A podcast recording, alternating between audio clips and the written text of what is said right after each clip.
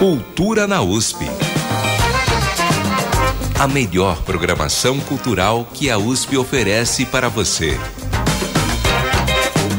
Uma produção Rádio USP e Pró-Reitoria de Cultura e Extensão Universitária. Boa tarde, começando agora uma nova edição inédita e ao vivo do programa Cultura na USP.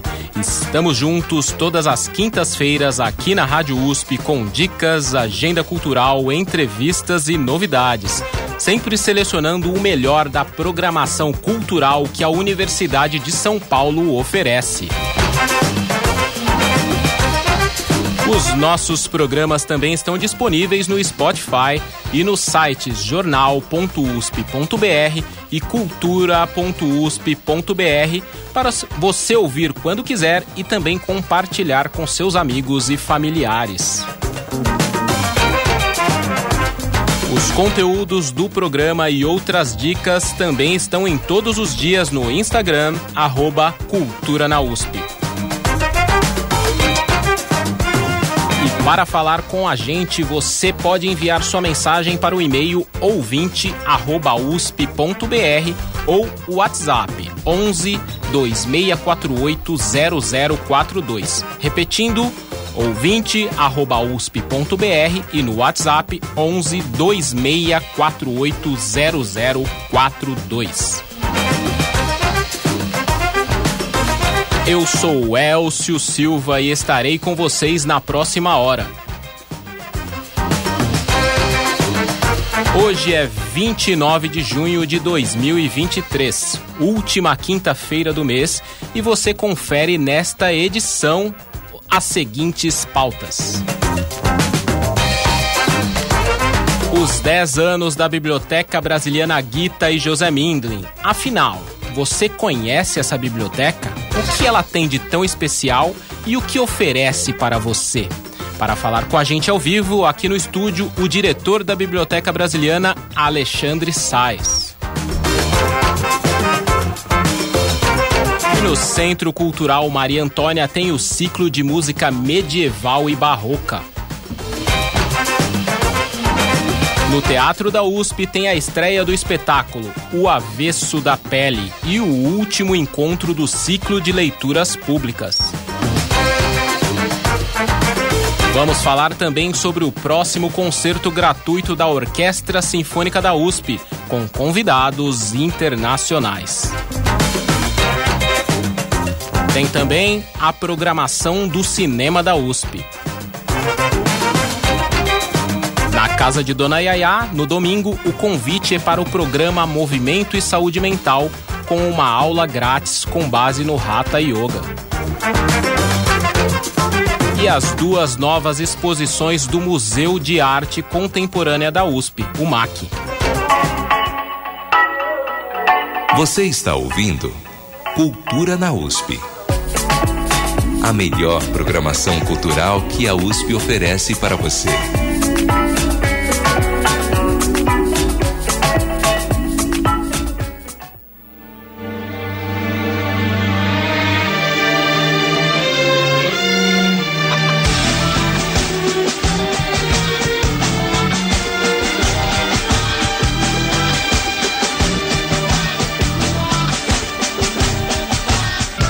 Tropeçavas nos astros desastrada, quase não tínhamos livros em casa e a cidade não tinha livraria. Mas os livros que em nossa vida entraram são como a radiação de um corpo negro apontando para a expansão do universo. Porque a frase, o conceito, o enredo, o verso e sem dúvida, sobretudo o verso é o que pode lançar mundos no mundo. Começando essa edição de hoje do Cultura na USP ao som de Caetano Veloso com a belíssima canção Livros, cheia de significados. E isso porque vamos falar bastante de livros agora com o professor Alexandre Sais, que é diretor da Biblioteca Brasiliana Guita e José Mindlin, professor da Faculdade de Economia, Administração, Contabilidade e Atuária da USP e do Programa de Pós-Graduação em História Econômica da Faculdade de Filosofia, Letras e Ciências Humanas da USP.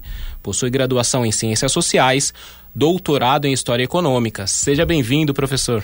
Obrigado, Elcio. E começamos bem aí com Caetano e livros, hein? Certamente. Professor, a Biblioteca Brasiliana Guita e José Mindlin completa 10 anos. Mas antes de falar da biblioteca, explica para o nosso ouvinte o que é uma brasiliana. Muito bem. Bom, brasiliana é um conceito né, que foi construído aí ao longo do século XX. Na verdade, tem um conceito formado por um grande bibliófilo que era muito próximo do José Mindlin, chamado Rubens Boro de Moraes. E ele definindo um pouco essas coleções que formavam e, e, ajudavam a gente a compreender o Brasil, ele faz uma definição sobre o que, que seria um tipo de coleção especial para a gente fazer o estudo do Brasil, né? sobre livros de história, livros de literatura que retratassem esse Brasil.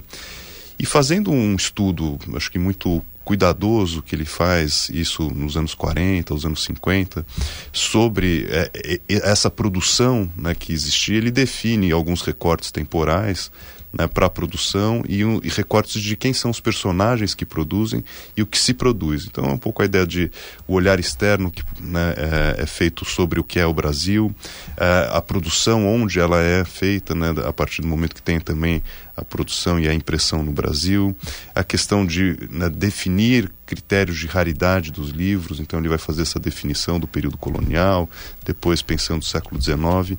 Enfim, é um conceito que ele a gente tem trabalhado muito mais como um guia para continuar é, é, constituindo bibliotecas nesse perfil de brasiliana, mas que fundamentalmente eu acho que hoje a gente precisa trabalhar com essa ideia de uma brasiliana que são né, bibliotecas especializadas em Brasil, né, na história, na produção literária, né, em documentos que retratem essas histórias do Brasil. Isso é muito importante e quem doou essa coleção que forma a Biblioteca Brasiliana foi Guita e José Mindlin. Você poderia falar quem foram eles e por que, que a biblioteca tem esse nome? Muito bem. Então, o, o casal Guita e José Mindlin é um, é um casal que na verdade os, os, dois se conhecem na faculdade de direito em São Paulo né? e, e, o José Mindlin ele tinha desde cedo um gosto né, muito especial por livros né? então as histórias contam como ele né, desde a da infância adolescência já percorria os sebos de São Paulo. Tem histórias interessantes que ele, é, como conhecia muito o sebo de São Paulo, então ele ainda jovem com pouco dinheiro, então ele vai é, entendendo o sistema do mercado dos livros dos sebos, então ele consegue comprar um, um, livro num sebo que está mais barato para trocar por outros livros no outro sebo, então ele vai aos poucos construindo sua, sua biblioteca. E ele é, é né, forma-se em direito, passa inclusive um, período curto pelo jornalismo, mas vai se tornar um, um grande industrial né? na, na, na, empresa Metal Leve, que é, né, foi muito conhecida, importante empresa né, de metal mecânica no Brasil. E, mas, como ele mesmo falava, quer dizer, eu, acho que o, o, que definia ele mesmo era esse gosto pelo livro, pela bibliofilia. Então, ele passa a ser um grande colecionador de livros, junto né, com Gita Mindlin, vai transformando a sua casa numa grande biblioteca.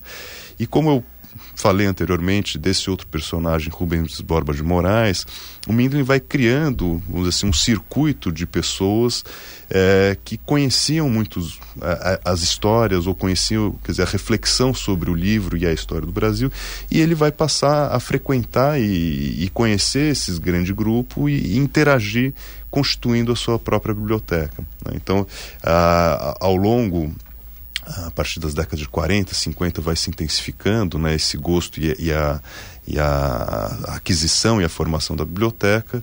Uma biblioteca que era uma biblioteca ampla, não só de brasiliana, mas é, uma parte especial, era essa parte voltada para né, conhecer e, e desfrutar a história do Brasil, a literatura e a cultura brasileira.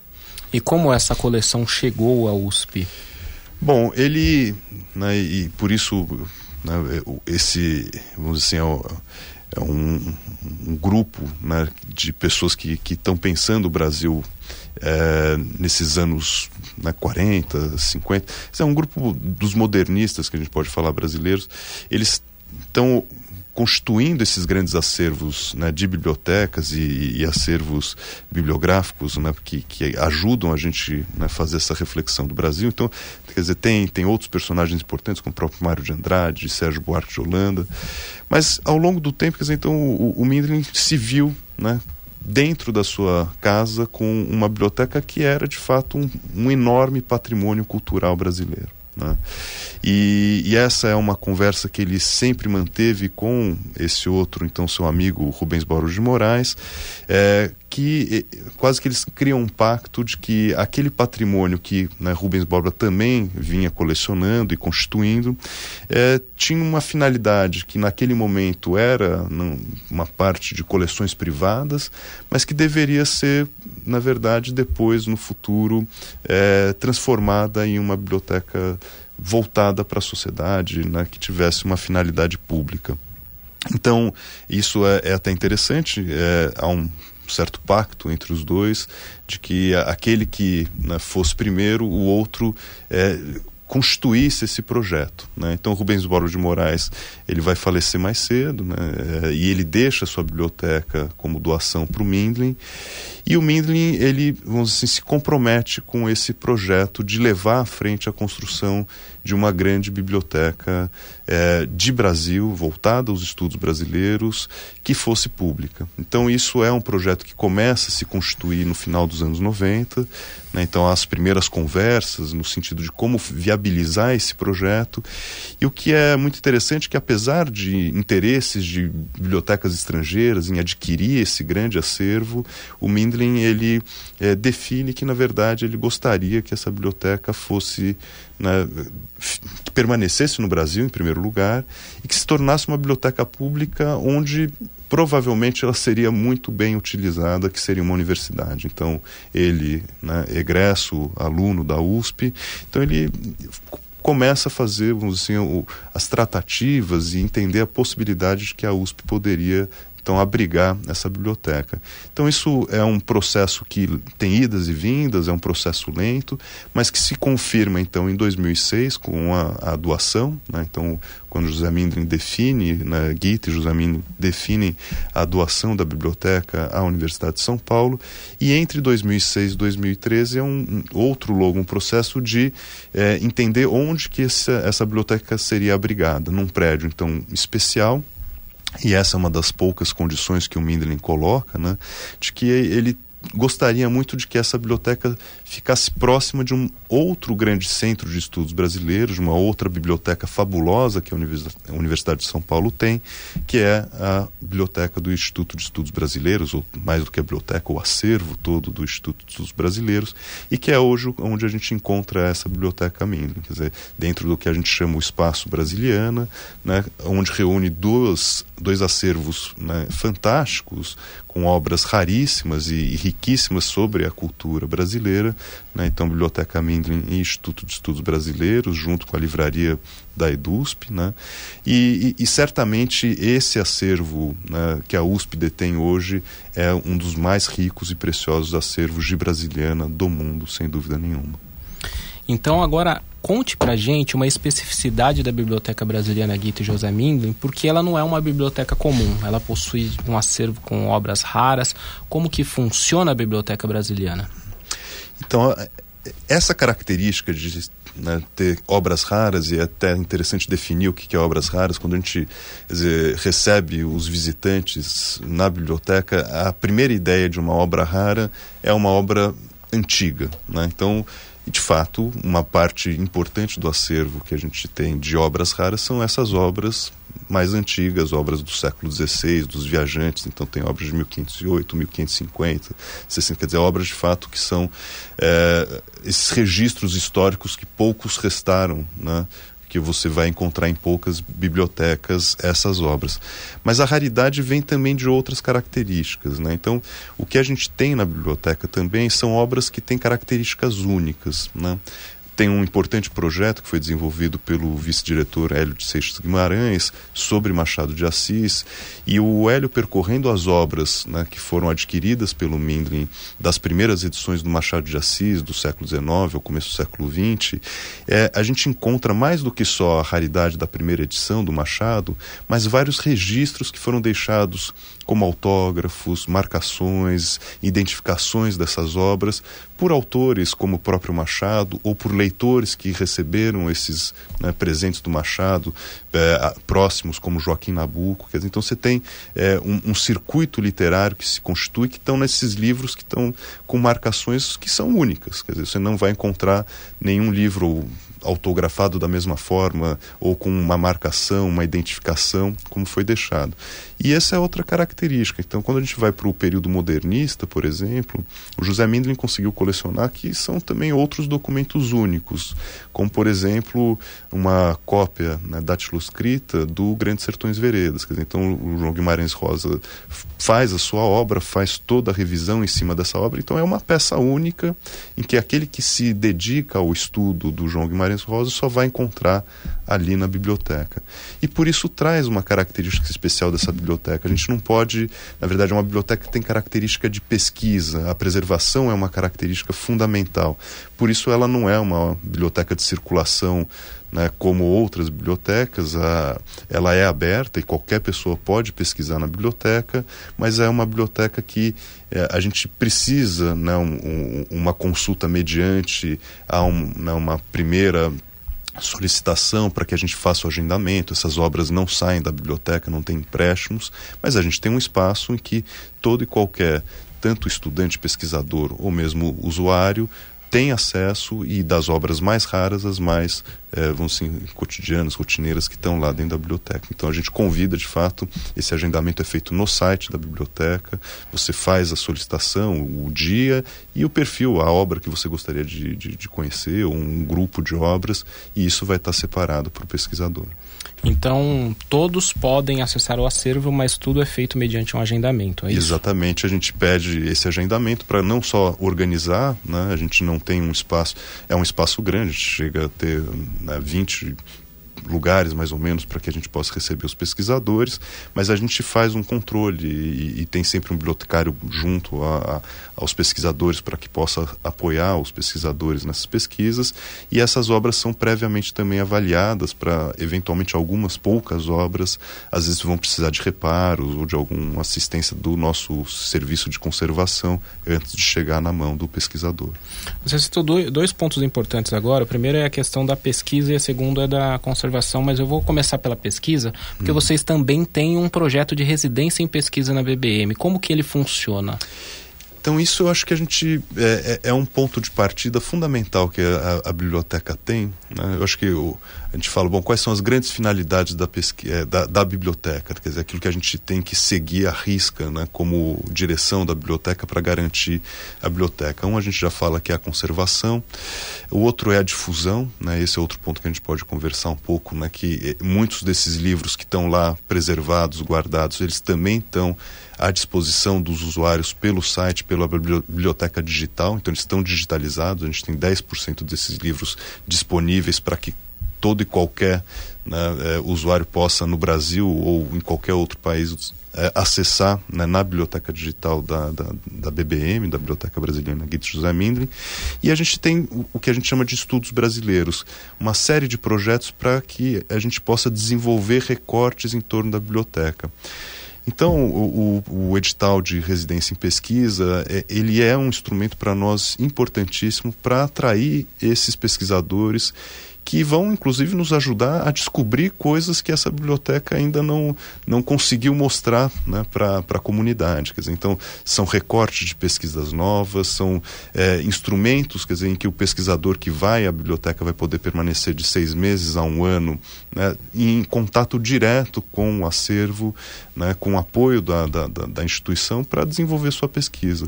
E aí eu volto ao exemplo do Machado de Assis, quer dizer, quando o Hélio começou a fazer sua pesquisa sobre o Machado de Assis, ele não tinha dimensão da riqueza dessa biblioteca. E ele conseguiu reunir, quer dizer, todas as primeiras edições a partir dessa biblioteca, coisa que antes ele achava que só encontraria no Rio de Janeiro. Né? Então eu acho que é isso, a gente tem uma possibilidade de pesquisa ainda muito ampla que essa biblioteca pode nos revelar, pesquisa sobre é, a questão da dimensão da botânica, então você pode ter vários, né, pelos relatos de viajantes, vários recortes os mais variados possíveis. É, eu lembro que em 2018 eu tive a oportunidade de conversar com o Hélio quando ele fez a exposição, né? Machado de Assis, primeiras edições de raridade, se não me falha a memória, esse é era o nome aí. da exposição. Uhum. E tinha uma característica muito interessante nessa exposição, que era a do que muito dessa, desses livros de Machado de Assis antes eles passaram por é, periódicos, jornais, até se tornar livro depois e foi ou pelo próprio Machado esses fascículos que iam para esses, esses jornais, ou então por outros pesquisadores, outras pessoas que coletaram isso e transformaram em livro. Como que é essa, essa história aí do Machado, que eu acho que é, é uma curiosidade interessante para o nosso público. Não, e isso que eu, de novo, chamo a atenção, quer dizer, que era uma Quer dizer, quando o, Hélio começa a estudar né, o Machado dentro da biblioteca, é, ele não tinha a dimensão que o. E, e eu acho que isso né, retrata muito é, esse caráter da bibliofilia dessa geração né, de pessoas como Mindlin, Rubens Borges de Moraes,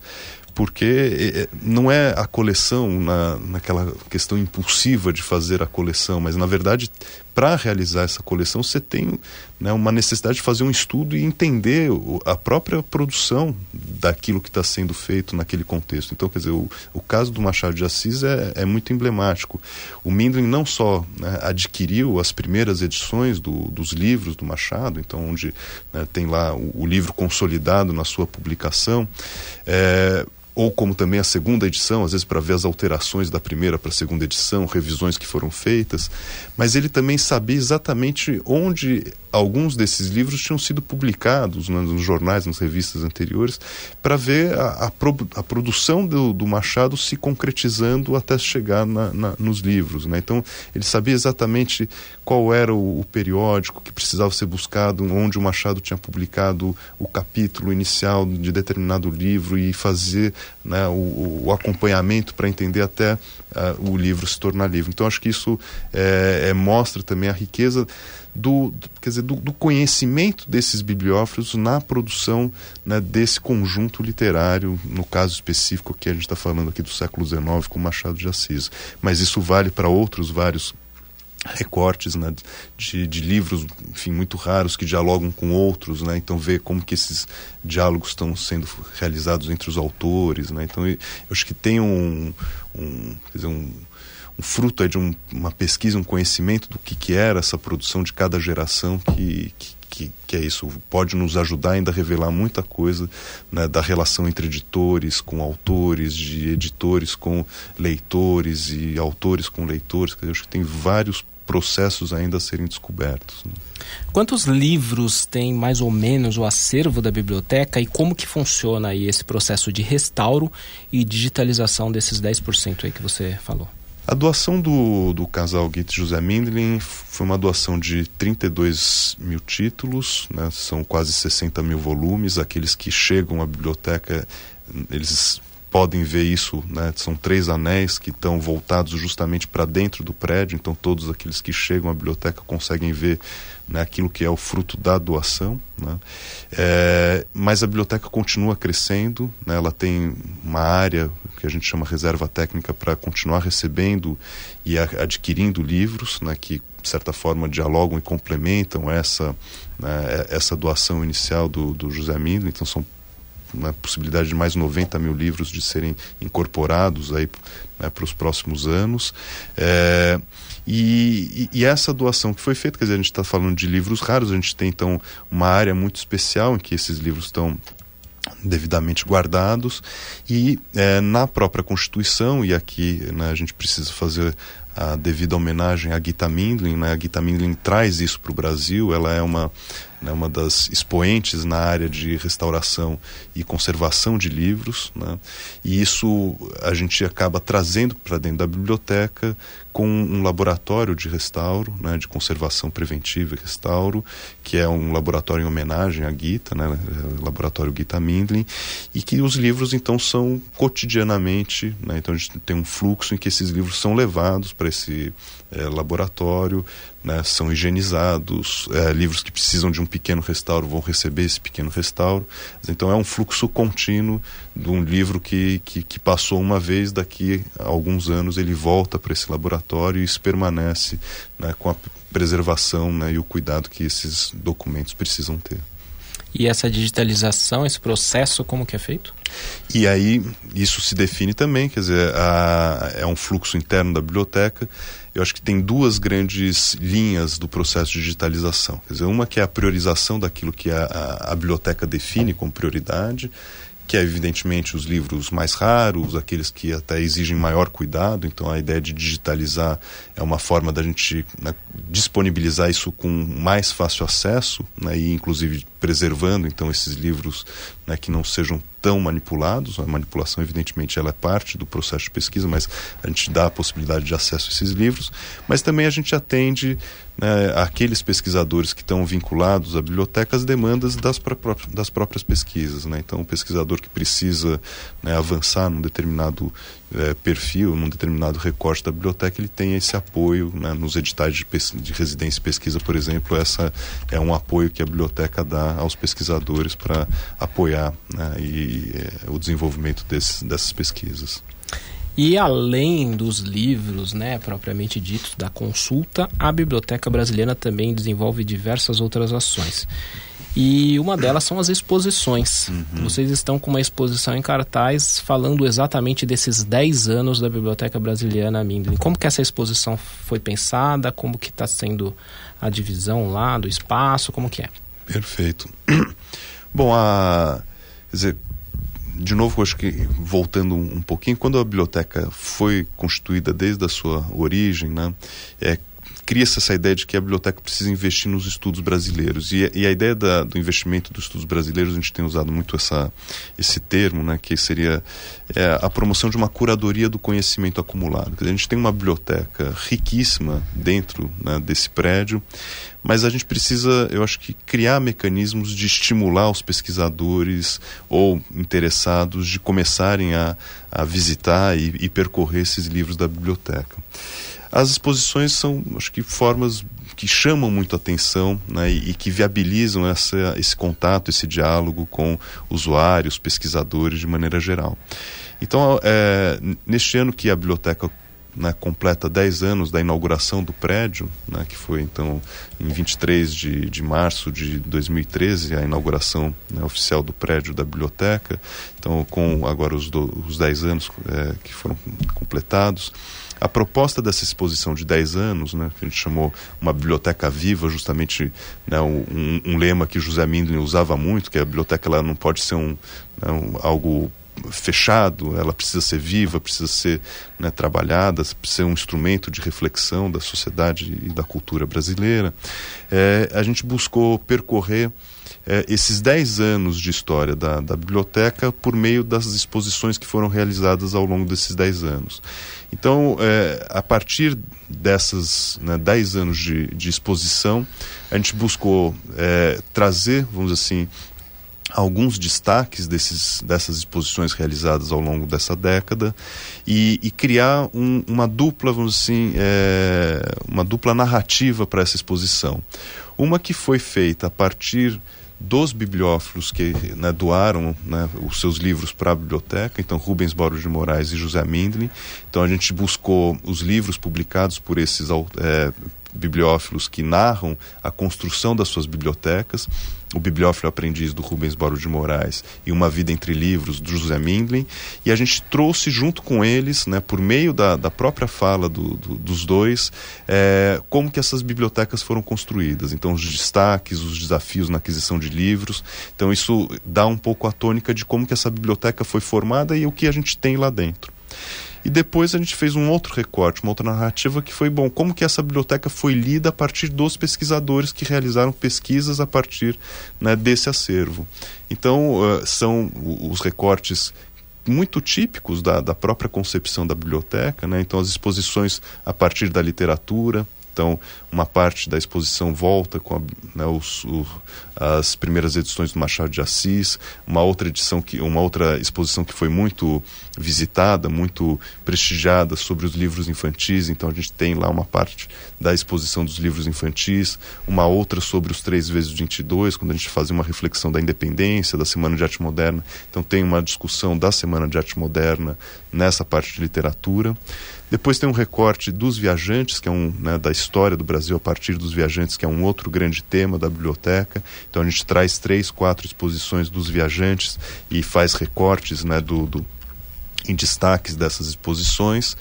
Um terceiro tema que são chamados livros objetos, livros de editoras artesanais com edições muito especiais. Então a gente apresenta né, é, a partir de exposições que foram feitas também nesses dez anos. E a gente termina com uma provocação, acho que para aqueles que forem nos visitar, né, fica o convite, seria muito importante esse diálogo com, com aqueles que estiverem lá conosco, é, que é pensar o que a gente quer da biblioteca para o futuro. Né? Então, é, a gente traz duas ideias de reflexão sobre essa biblioteca, dos seus 10 anos e do seu, da sua própria constituição, que é a primeira, a, aquilo que são as ausências da biblioteca, enfim, coisas que José Mindlin não conseguiu adquirir, não incorporou ao longo do tempo, seja por dificuldade mesmo da, né, de, da, da possibilidade de aquisição, como um livro de 1711 do padre João, é, do padre Antonil, né, que era um, um, um, assim, um desejo enorme do Mindlin, mas ele nunca encontrou essa primeira edição para conseguir adquirir para a biblioteca, ou de livros que eventualmente não estavam no, no radar, assim, na, na, na, priorização daquilo que era a constituição da biblioteca, como da, de uma autora, Carolina Maria de Jesus, que publicou em 1960 um livro que hoje é né, tão importante, né, é, e que naquele momento não estava né, dentro da biblioteca, e que eventualmente acho que faz todo sentido a gente pensar nessas ausências para continuar né, assim, incorporando e ampliando nesses 90 mil livros aquilo que vai nos ajudar a pensar o Brasil nos próximos 20, 30, 40 anos. Né? É, a gente ainda não falou, e eu gostaria que você falasse rapidamente sobre dois projetos muito importantes que são o BBM no vestibular, uhum. que é um projeto voltado aí para os estudantes que querem prestar o vestibular da FUVEST, e também o Atlas dos Viajantes digital, uhum. que as pessoas também podem conhecer um pouco do Brasil a partir desses viajantes que estiveram aqui. Ah, obrigado, Elcio. Eu acho que esses dois projetos são outras formas de, de fazer essa, né, a ideia da é, da difusão né, do potencial da biblioteca. Né?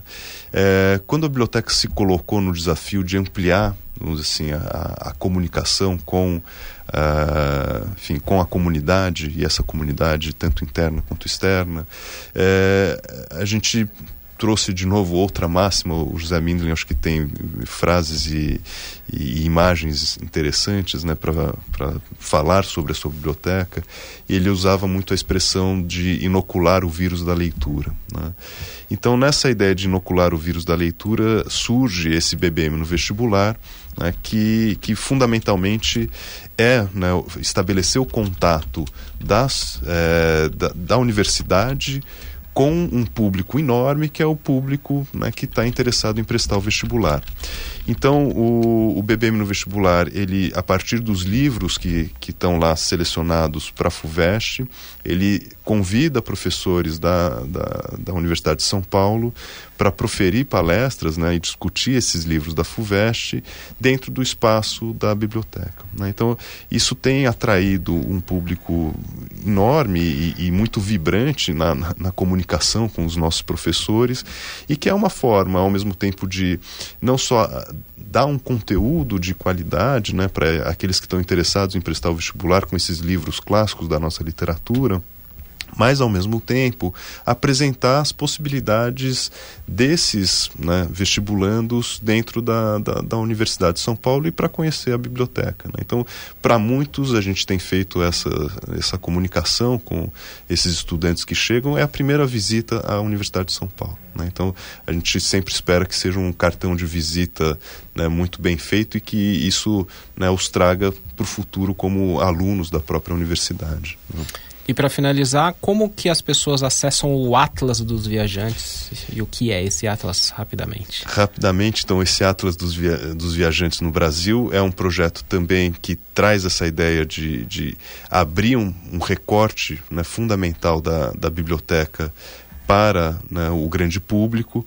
Então, um dos importantes, enfim, uma coleção importante que o Mindlin é, nos doou é uma coleção de viajantes do Brasil de vários períodos, mas, por exemplo, a gente tem um grupo grande de viajantes que chega no Brasil no começo do século XIX, né? são viajantes que vêm a partir da abertura dos portos, no período da independência, e para alguns historiadores quase que é uma segunda uh, momento de descobrimento do Brasil, né? na, na verdade no sentido de que esses viajantes vão explorar e descrever muito os espaços na natureza, na sociedade do Brasil. E o que o Atlas dos Viajantes produz é né, trazer essa, é, dizer, essa descrição que estão nos livros para dentro de um, mapa, de um mapa interativo em que qualquer pessoa, a partir do site da biblioteca, tem acesso. E você consegue ver não só o circuito desses é, naturalistas, desses viajantes pelo Brasil, então os lugares que eles percorreram, mas também fazer pesquisas pela descrição que eles trazem. Né? Então eles vão falar sobre a natureza, vão falar sobre os animais, vão falar sobre a, o tipo de relação econômica que foi estabelecido, o tipo de né, ocupação, e você tem a possibilidade então de acompanhar essas descrições e chegar ao próprio livro que foi digitalizado. Então é um instrumento de início de pesquisa, sem dúvida nenhuma, fantástico para qualquer que que, enfim, pesquisador que queira começar a entender essas viagens no Brasil. Muito obrigado, professor Alexandre. O nosso tempo para a entrevista acabou. Esperamos que todo mundo possa então conhecer melhor esse espaço maravilhoso aqui da Universidade de São Paulo, que é a Biblioteca Brasiliana, e aproveitar tudo o que acontece por lá e o que é feito para o público. Muito obrigado. Obrigadíssimo, Elcio, e espero em breve voltar para contar mais novidades da biblioteca. Bacana, será sempre o nosso convidado. Lembrando então que a Biblioteca Brasiliana Guita e José Mindlin fica na Rua da Biblioteca 21, aqui na cidade universitária. O site para ver os eventos, o acervo digitalizado e o mapa dos viajantes e todos esses outros conteúdos é bbm.usp.br. Repetindo, bbm.usp.br. Agenda Cultural. Maria Antônia. Vamos começar a nossa agenda cultural pelo Centro Cultural Maria Antônia, que tem hoje uma nova edição do ciclo de música medieval e barroca. A Sandra Lima está lá e nos traz os detalhes. Boa tarde, Sandra. Boa tarde, Elcio. Boa tarde, ouvintes. Hoje acontece a sexta aula concerto do ciclo de música medieval e barroca intitulado A Matemática dos Afetos, que acontece quinzenalmente em 2023, sempre às quintas-feiras, com entrada gratuita no Centro Maria Antônia. O tema desta quinta é Harmonices Mundi e terá os artistas Janaína Avanço, Raquel Azevedo, Marco Antônio, Tiago Costa, Tomás Calas Mistrorigo, que cantarão a capela, e Pedro Augusto Diniz nas teclas históricas. Pedro Diniz nos conta como será a apresentação de hoje. A sexta aula concerto é, se chama Harmonia Universal e ela traz é, um pouco da música polifônica flamenga, descendo até a Itália, Florença e explorando o gênero do madrigal às portas do período barroco.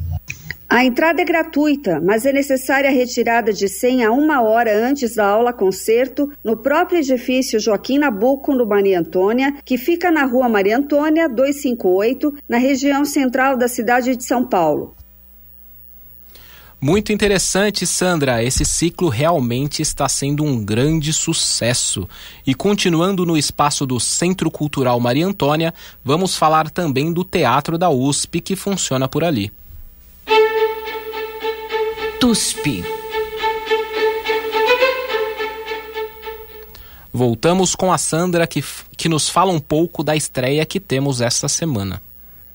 Amanhã estreia o espetáculo O Avesso da Pele, do coletivo Ocutá, no Teatro da USP. A peça é uma adaptação do livro O Avesso da Pele, de Jefferson Tenório, que foi vencedor do Prêmio Jabuti em 2021 na categoria Romance Literário. Dirigido pela dramaturga Beatriz Barros, O Avesso da Pele se passa em Porto Alegre nos anos de 1980 e conta a história de Pedro, filho de um professor de literatura assassinado em uma desastrosa abordagem policial Após o episódio, ele inicia uma investigação sobre suas origens, o passado de sua família e a trajetória do pai, Henrique. Constrói assim uma jornada que elucida não só questões de paternidade preta em um país marcado pelo racismo, mas também os caminhos que levam ao afeto e à redenção. Eu conversei com Beatriz Barros, que nos conta o que o público pode esperar da peça.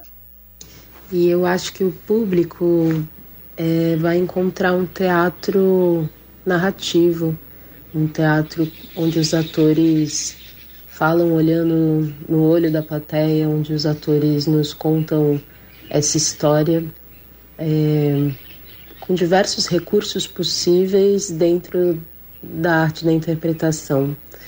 É um teatro onde o, o privilégio ali, se é que pode se ter, é o da história e da história ser contada.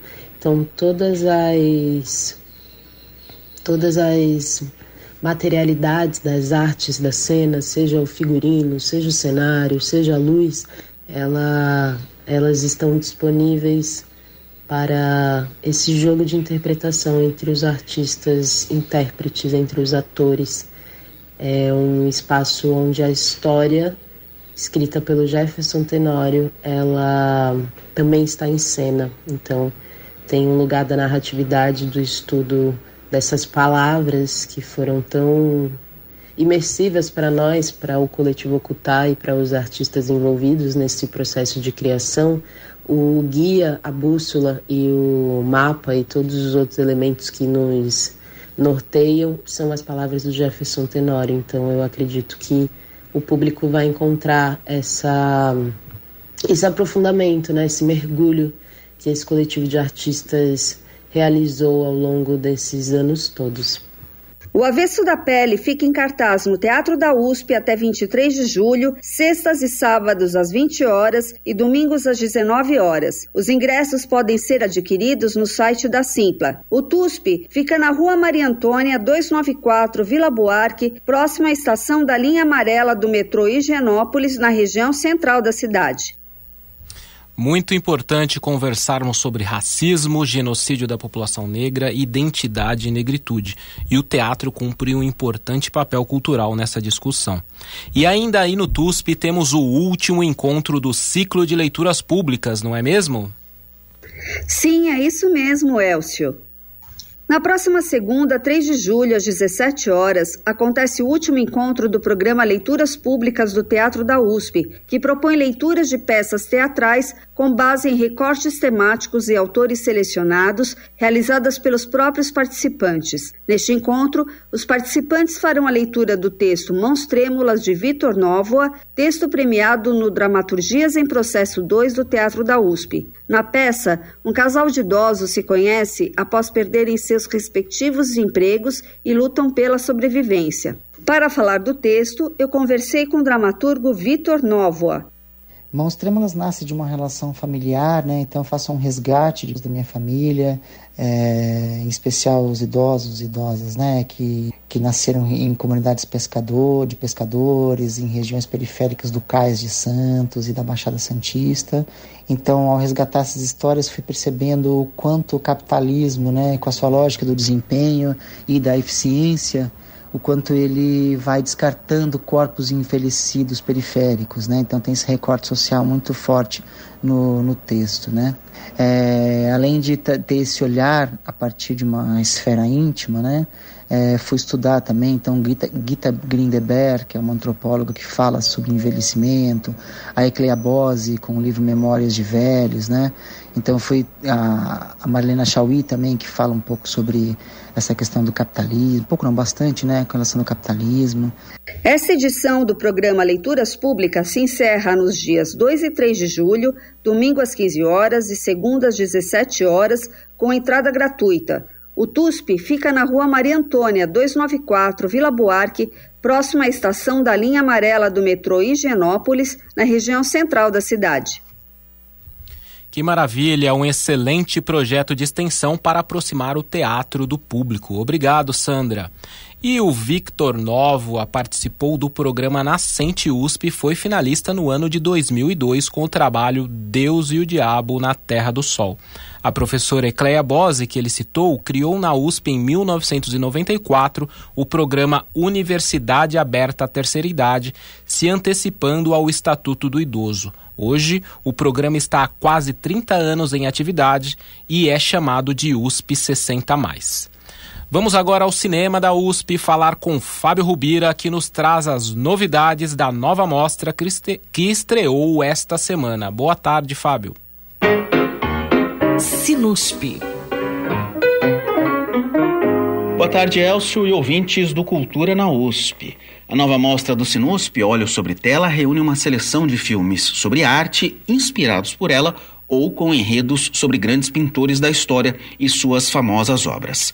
São duas exibições diárias gratuitas, de segunda a sexta-feira, na nova sala do Sinusp, no Anfiteatro Camargo Guarnieri, aqui na cidade universitária.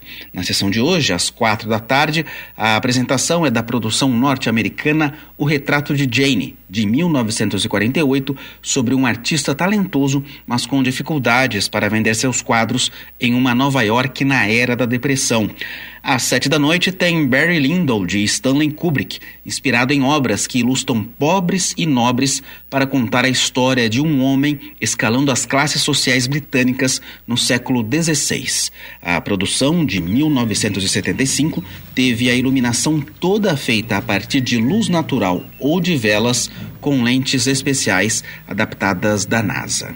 Now look here, Redmond, my boy. This is a silly business. Isn't that right, Quinn? now, Dublin's a fine place. Here's ten guineas at your service. Amanhã, sexta-feira, na sessão das quatro da tarde, tem Akira Kurosawa com Sonhos. Entre os oito contos, o de um estudante que mergulha nas pinturas de Van Gogh com a esperança de encontrar o artista. Bonjour. Savez-vous où habite Monsieur Van Gogh Si c'est lui que vous cherchez, il a passé le pont tout à l'heure. Il est allé par là-bas. Monsieur, prenez garde. Il vient juste de sortir de l'asile des fous.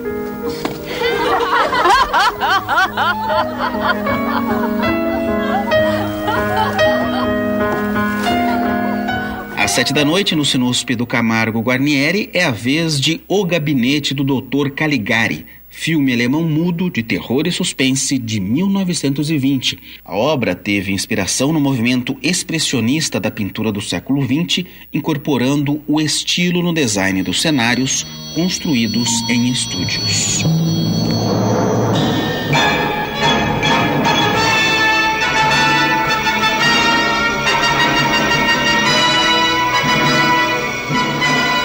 Aos finais de semana, as sessões são no Sinusp Maria Antônia, na Vila Buarque, região central da capital. A mostra Óleo sobre Tela prossegue no sábado, às quatro da tarde, com O Mistério de Picasso, filme francês de 1956 sobre o renomado pintor espanhol. Grâce à Dieu, ce qui est impossible pour la poésie et la musique est réalisable en peinture. Pour la première fois, ce drame quotidien et confidentiel de l'aveugle de génie va se jouer en public, puisque Pablo Picasso a accepté de le vivre aujourd'hui, devant vous, avec vous. Às seis da tarde, mais duas exibições francesas, As Duas Faces da Felicidade, sobre a traição de um jovem pai francês com uma sedutora mulher, e Um Dia no Campo, que retrata uma família de comerciantes de Paris que passa a tarde em uma cidade no campo. Ambas produções inspiradas pelas pinturas do impressionismo francês. Garçon, deux cafés. Elle travaille pas. Si, elle est couturière. Et vous? Menuisier? Ça ne se voit pas? Pas sur votre figure? Je ne sens pas le copeau. Non? Vous sentez la campagne? Encerrando os destaques da programação deste final de semana, mais uma obra de arte no domingo, às quatro da tarde, no Sinusp Maria Antônia Caravaggio, produção do Reino Unido de 1986, sobre o consagrado pintor italiano em suas memórias pessoal e artística enquanto padece no leito de morte. And, Michele, I must advise you that these slanders against my personal life must stop. Uh, that, of course, is heresy. A nova mostra Olho sobre Tela prossegue até 16 de julho com sessões diárias e grátis todos os dias da semana na nova sala do Sinusp, no Anfiteatro Camargo Guarnieri, campus Butantã da USP e no Centro Maria Antônia, na região central da capital. A programação diária completa pode ser conferida em www.usp.br/sinusp ou nas redes sociais do Cinema da Universidade de São Paulo. Fábio Rubira para o Cultura na USP. Sinusp. Obrigado, Fábio. Lembrando aos ouvintes que o Sinusp é aberto a toda a população. Vem assistir. Vamos agora para o tradicional bairro do Bexiga. Cultura na USP. Centro de Preservação Cultural, Casa de Dona Yaya. E no domingo tem mais uma edição do programa Movimento e Saúde Mental com uma aula gratuita de práticas corporais, respiratórias e meditativas com base no Hatha Yoga. Namastê! Boa tarde, ouvintes. O meu nome é Bruna Gabriela, eu sou instrutora de Hatha Yoga e estou passando aqui para lembrar que no próximo domingo eu vou conduzir mais uma prática de Hatha Yoga como parte do projeto Movimento e Saúde Mental, lá na casa da Dona Yaya, a partir das 11 da manhã no bairro do Bexiga. A aula é aberta e gratuita, acessível para todas as idades e todos os corpos, e inclusive para pessoas que nunca praticaram. E não se preocupe, durante as aulas são feitas correções e adaptações se necessário. A aula acontece dentro do imóvel, na sala de eventos, que é um ambiente aconchegante e acolhedor. E além disso, a sala é preparada com um tatame que permite a realização de uma prática segura e confortável, sem a necessidade de trazer o tapetinho. Então basta vestir uma roupa confortável e reservar uma hora do seu dia para cuidar de você. Espero vocês lá. Namastê! Namastê, Bruna Gabriela, boa tarde. Lembrando que a aula de Hatha Yoga é neste domingo, 2 de julho, às 11 horas. E o Centro de Preservação Cultural Casa de Dona Yaya fica na Rua Major Diogo 353, no bairro da Bela Vista, região central de São Paulo. Os USP.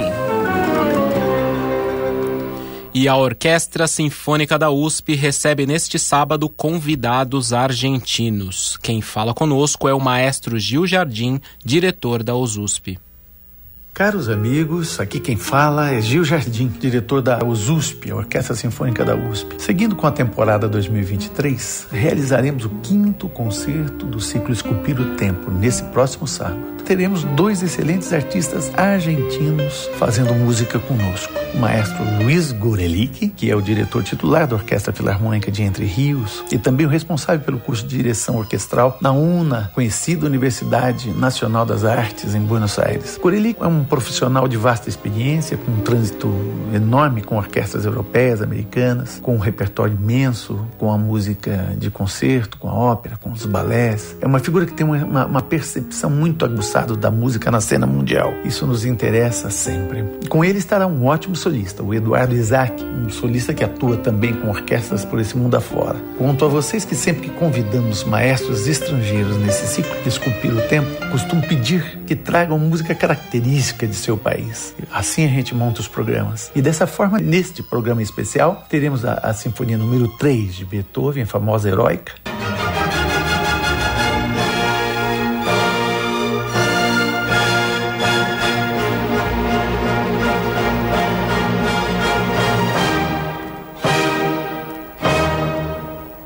Seguida teremos a Suíte Argentina, uma obra para violão e orquestra do compositor Eduardo Falu, ícone da música de seu país, um artista que produziu canções que tocam a alma argentina sempre até hoje.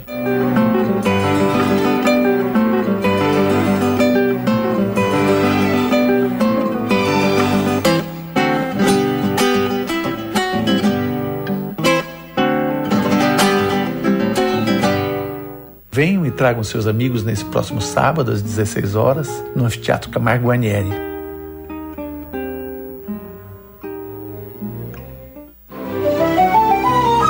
Os USP. Muito obrigado, maestro Gil Jardim. Para mais informações e para acessar o link para a reserva de ingressos, visite o nosso portal cultura.usp.br, que tem uma reportagem especial sobre o concerto. Lembrando que a entrada é gratuita e que a OSUSP vai fazer arrecadação de alimentos não perecíveis e agasalhos para doações a comunidades do Butantã e aldeias indígenas, uma espécie de ingresso solidário. O Anfiteatro Camargo Guarnieri fica na Rua do Anfiteatro 109, campus Butantã da USP. Cultura na USP.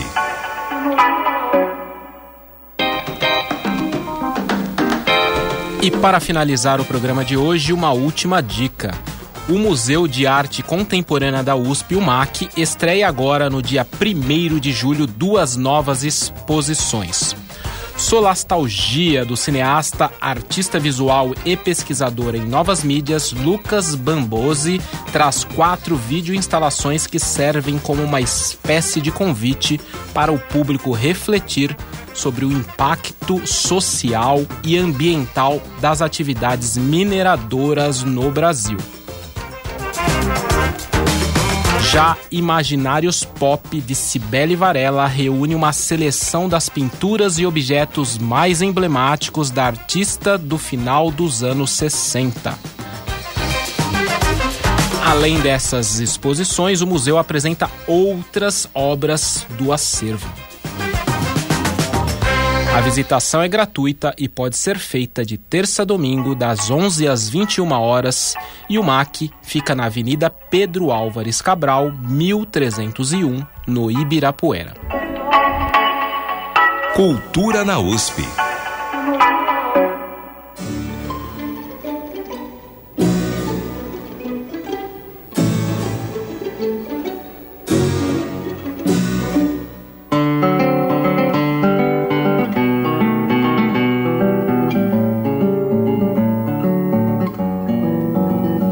Chegamos ao final da edição de hoje do programa Cultura na USP ao som de Suíte Argentina de Eduardo Falu, parte do programa do concerto deste sábado da Orquestra Sinfônica da USP.